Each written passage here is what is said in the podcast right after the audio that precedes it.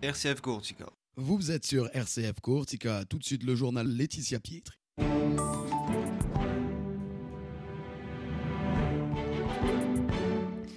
Mesdames, Messieurs, bonjour. L'actualité en Corse et on parle économie avec une forte augmentation des procédures collectives en 2023. Politique, Tiama Patriote à se structure et puis on parlera des européennes avec euh, Régions et Peuples Solidaires en ordre de marche. L'invité de cette édition est le député européen François Alfonsi. Sant'Antone et Dioupour, Ajaccio a renoué avec euh, la tradition hier. Vous entendrez la satisfaction et la joie des fidèles. Enfin, le père Coulioli sera installé canoniquement par le cardinal Boustillot le 21 janvier en l'église Saint-Jean-Baptiste de Bastia. Et puis il sera question de football. Malheureusement, le Sporting a écopé d'un point en moins par la commission de discipline. Mais tout d'abord, donc, l'économie et l'année 2023 a été marquée par une forte augmentation des procédures collectives. C'est le bilan présenté hier à l'occasion de la rentrée solennelle du tribunal de commerce à Ajaccio, avec une hausse des licenciements, une baisse des commandes des trésoreries à la peine. L'année a été compliquée pour les entreprises corses et 2024 sera une année charnière, a prévenu le président du tribunal qui n'a pas caché ses inquiétudes. Politique à présent, et Tiama Patriote à ce structure, le mouvement qui regroupe différentes sensibilités indépendantistes, a annoncé qu'il tiendra ainsi son assemblée générale constitutive le dimanche 28 janvier à Corté, un sujet sur lequel nous reviendrons plus longuement dans nos prochaines éditions. Et puis c'est le dimanche 9 juin que l'on votera pour les élections européennes. Le parti Région et Peuple Solidaire se prépare d'ores et déjà à cette échéance et vient de désigner ses têtes le liste. Le parti qui prône une Europe fédérale des régions Écoutez le député européen et président de Régions et Peuples Solidaires, François Alfonsi. Région et Peuples Solidaires, c'est une fédération de partis autonomistes et régionalistes qui, euh, au sein de l'État français, sont présents en Bretagne, en Corse, en Occitanie, en Catalogne, au Pays Basque, en Alsace, en Savoie. C'est une fédération qui est construite, bien sûr, sur un message pro-européen, engagé pour l'Europe, et aussi sur un message d'une Europe fédérale et d'une Europe qui fasse la place à tous les peuples pour une reconnaissance constitutionnelle et pour l'autonomie. Voilà la, philosophie du RPS et voilà ce que nous portons sein de ce groupe que nous formons avec les Verts. Et nous siégeons en tant que députés de l'Alliance libre européenne, puisqu'il y a des députés catalans, euh, écossais, des ogalistes qui sont présents dans ce groupe et nous portons évidemment le, même combat au niveau de l'Europe, qui est la reconnaissance des peuples euh, et des nations sans État. Et pour la Corse, que défendez-vous et que peut permettre l'Europe? Pour la Corse, déjà, c'est une représentation dans une instance qui est le Parlement européen, donc un lieu d'élaboration des politiques. Il est toujours important d'être présent quand les politiques s'élaborent, euh, plutôt que d'attendre qu'elles soient votées par d'autres et euh, qu'elles s'appliquent plus ou moins bien à la situation qui est la vôtre. La deuxième chose, c'est que ça permet aussi d'avancer des priorités. Bon, pour ma part, j'ai été très présent sur le dossier des langues euh, régionales et minoritaires. J'étais très présent sur le dossier des îles, où nous avons fait voter le Parlement très, majoritaire en faveur d'un statut des îles. Et j'étais présent sur le dossier de la Méditerranée, où j'ai fait voter un rapport euh, en faveur d'une stratégie macro-régionale en Méditerranée qui coordonne euh, toutes les politiques qui permettent de les simplifier. C'est un endroit où à la fois, sur chaque loi qui se présente, on essaye de faire valoir les intérêts du territoire de vient et qui, sur des lois générales, euh, essaye de faire avancer l'Europe sur des lignes politiques qui sont des lignes politiques qui soient favorables à notre méditerranéen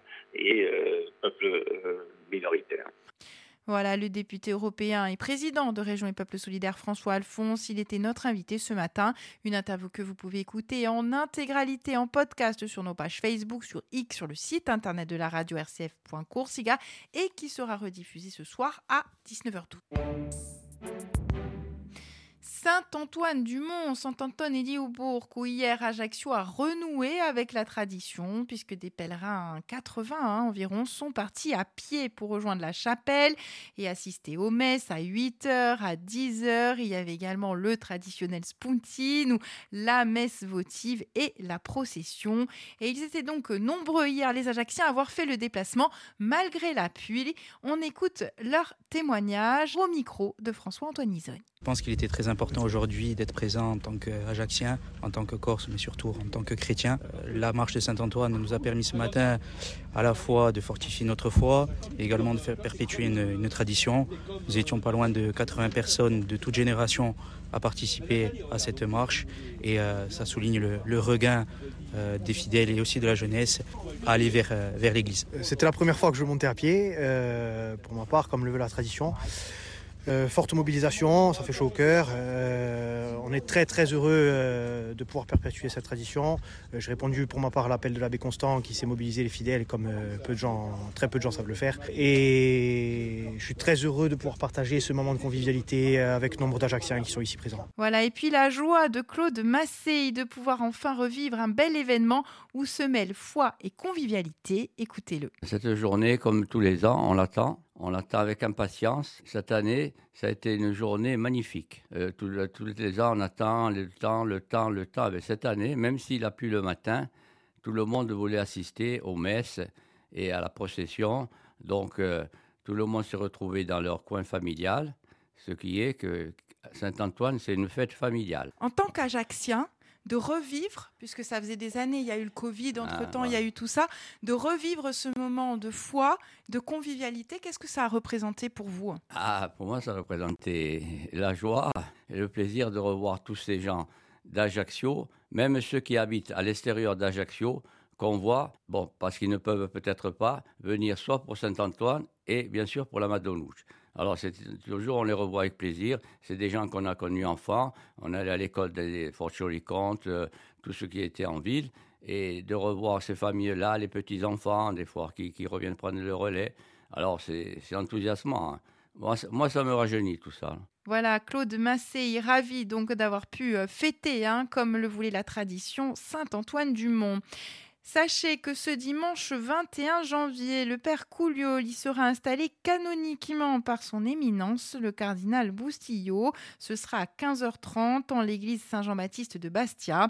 L'abbé Couliol qui sera donc installé comme curé des paroisses Sainte-Marie, Saint-Jean-Baptiste et Saint-Étienne de Cardo. Et puis n'oubliez pas que depuis ce matin, nous sommes entrés dans la semaine de prière pour l'unité des chrétiens, avec notamment en Corse une célébration œcuménique qui aura lieu le 24 janvier. Ce sera l'église Saint-Paul de Togue avec euh, le père Casanova, le pasteur Marie-Odile Wilson de Sorba et le pop orthodoxe. Enfin, samedi à 19h30 en l'église Saint-Antoine à Ajaccio, concert solidaire au profit de l'œuvre de jeunesse Saint-Antoine. C'est avec euh, l'ensemble vocal L'Accroche-Cœur sous la direction de Jean-Louis Blénaud et avec au piano Isabelle Glaise au programme chant, instruments et contes. C'est donc samedi à 19h30. On passe au sport football et un point en moins pour le Sporting Club de Bastia. Hier, la commission de discipline de la Ligue s'est prononcée. Elle avait été saisie pour des propos racistes envers le corps arbitral ayant entraîné une interruption momentanée de la rencontre, usage d'engins pyrotechniques et jet d'un pétard sur l'aire de jeu. Des faits euh, qui s'étaient euh, produits lors de la rencontre avec Kievili le 16 décembre dernier à Fouriani. Voilà ce qu'on pouvait dire sur l'actualité. À présent, on prend des nouvelles du temps.